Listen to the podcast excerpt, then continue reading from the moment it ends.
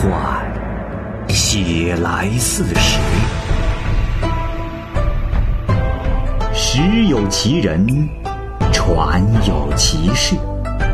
其人其事，指甲生香，时移世易，拍案称奇。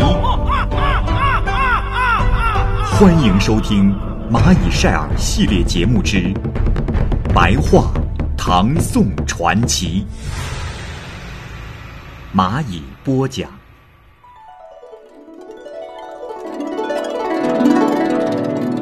《莺莺传》，原著作者元稹。上集。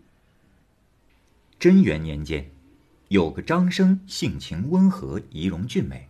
而内心深处坚毅孤傲，但凡是不符合礼数的事情，是从来不做。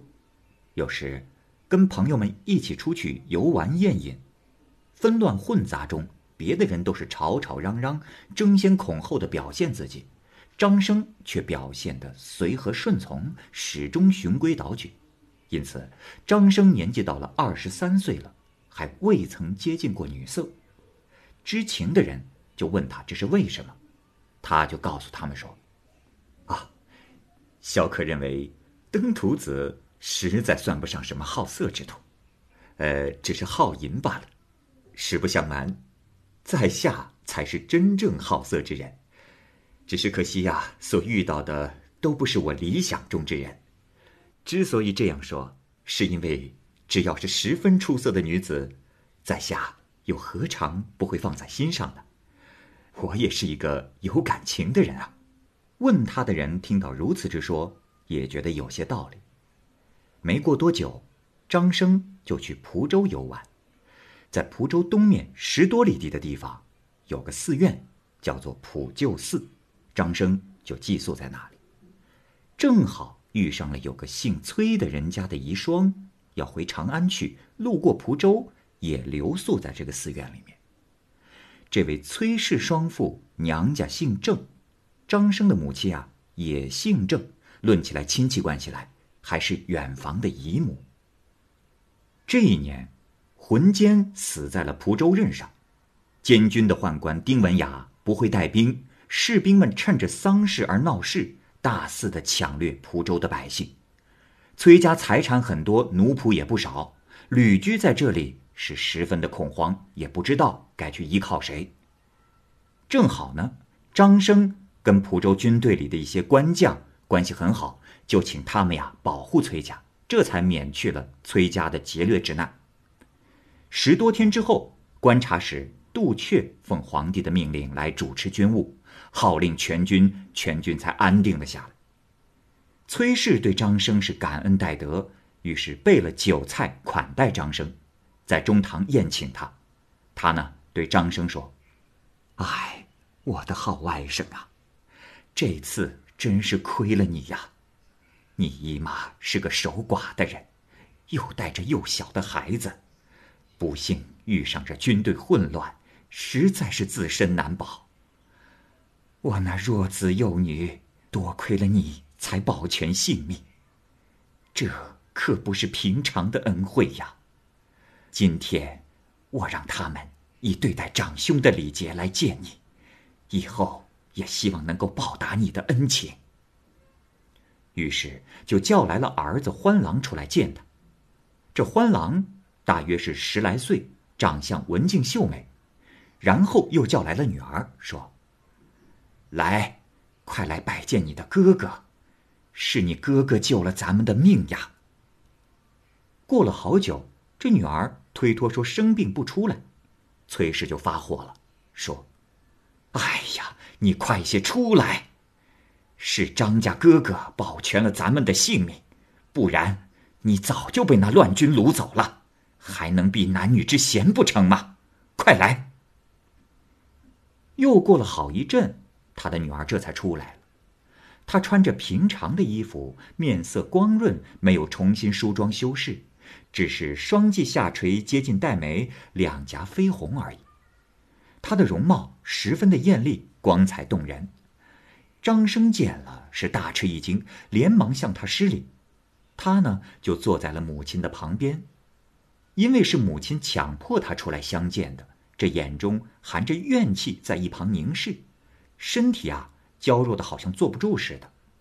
张生呢就询问了他的年龄，崔氏说：“哦，他呀生于兴元元年七月，到今年贞元十六年，就已经十七岁了。”张生啊又说了几句话，想引他开口。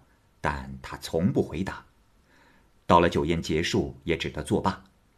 可是从此，张生就迷恋上了他，想向他表白自己的感情，然而没法办到。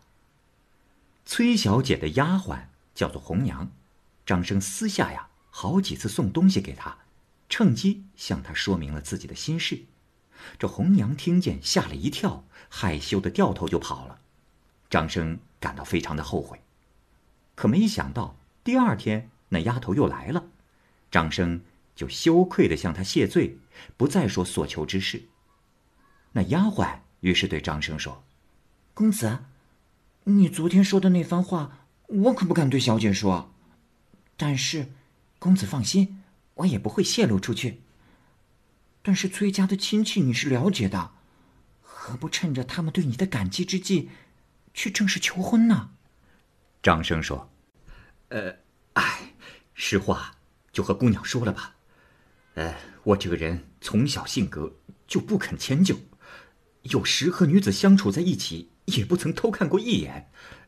谁曾想，过去我不把女子放在眼里，今日却被你家小姐迷住。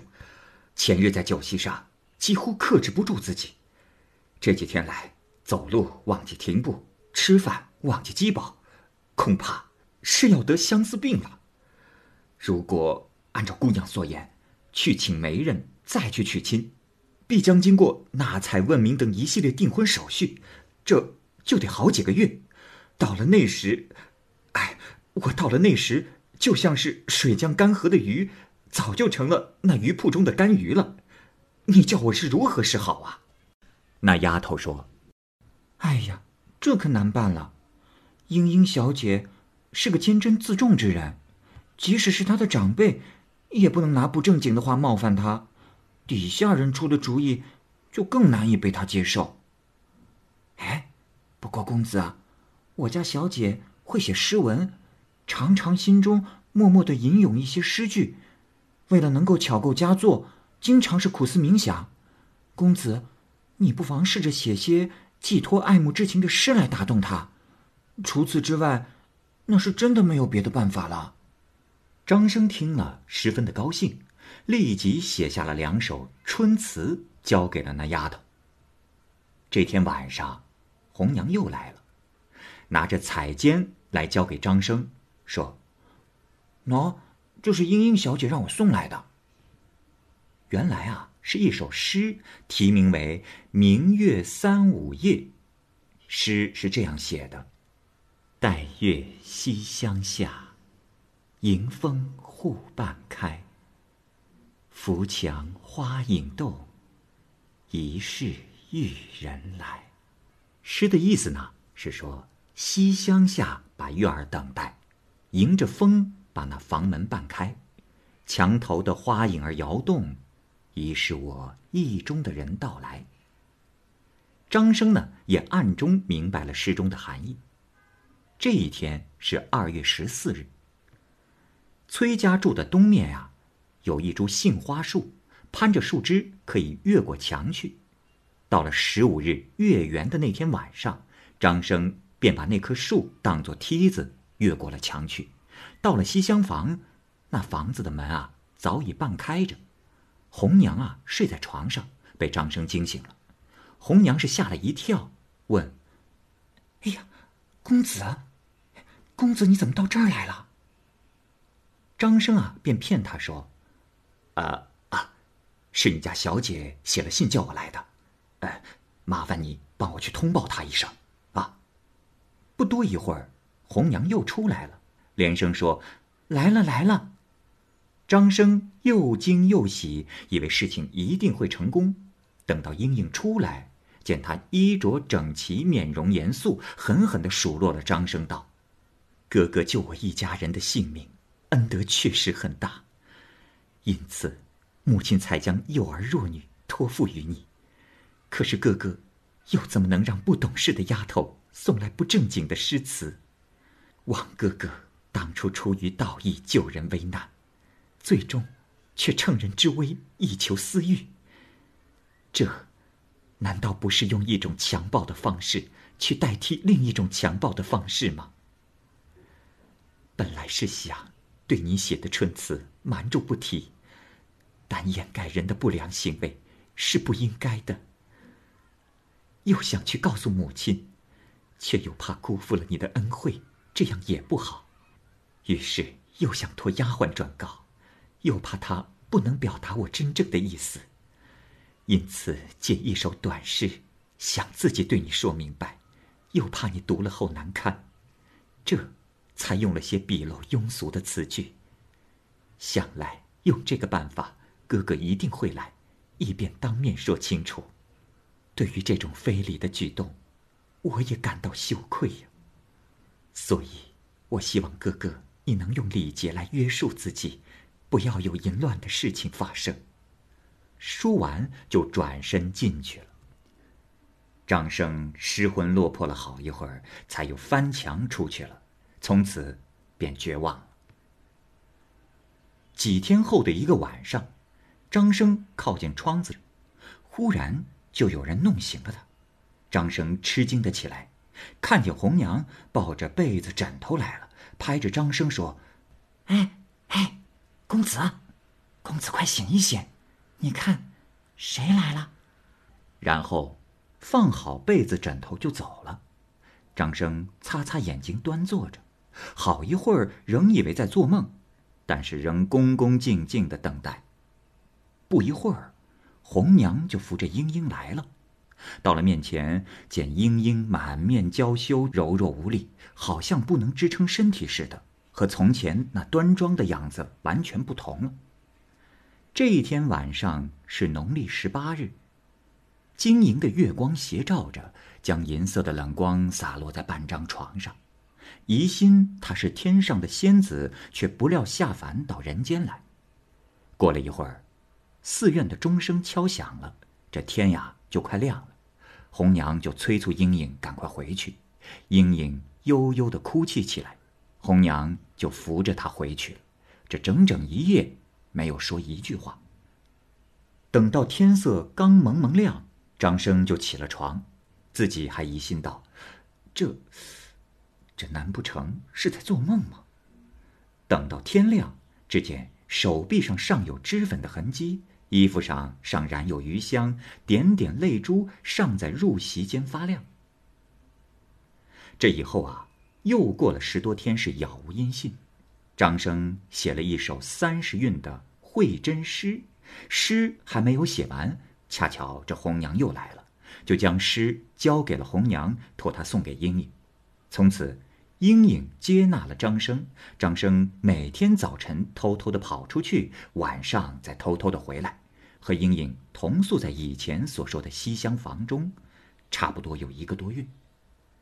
张生常常向莺莺问起他母亲郑氏的心意，莺莺回答说：“我想，即使母亲知道，也无可奈何了，所以，母亲应该愿意。”就这么将就成全了这段婚事的。没多久，张生啊将要去长安，就先表了衷肠，对他安抚开导。莺莺啊没有说一句不乐意的话，但是脸上却流露出了哀怨愁苦的表情。到了要动身的前一天晚上，莺莺就不再见张生了，张生就向西去了长安。几个月之后。张生就又回到了蒲州，和莺莺相见了，在他那儿又住了几个月。莺莺的文章、书简之类都写得很好，又善于诗赋。张生再三恳请他出示，可是啊，莺莺还是不肯拿出来给人看。张生常常用自己写的文章来逗引他，他呢也不大理会。大概这莺莺高出常人的地方。就在于技艺超凡而从不卖弄，口齿伶俐却很少与别人应对。他对张生的感情那是十分的深厚，但从来不用言语来表达，时常心中深藏愁绪，但是表面看上去仍和平常一样，喜怒哀乐也很少在他的脸上呈现出来。有一天，莺莺一个人在晚上弹琴，声调是十分的凄惨哀怨。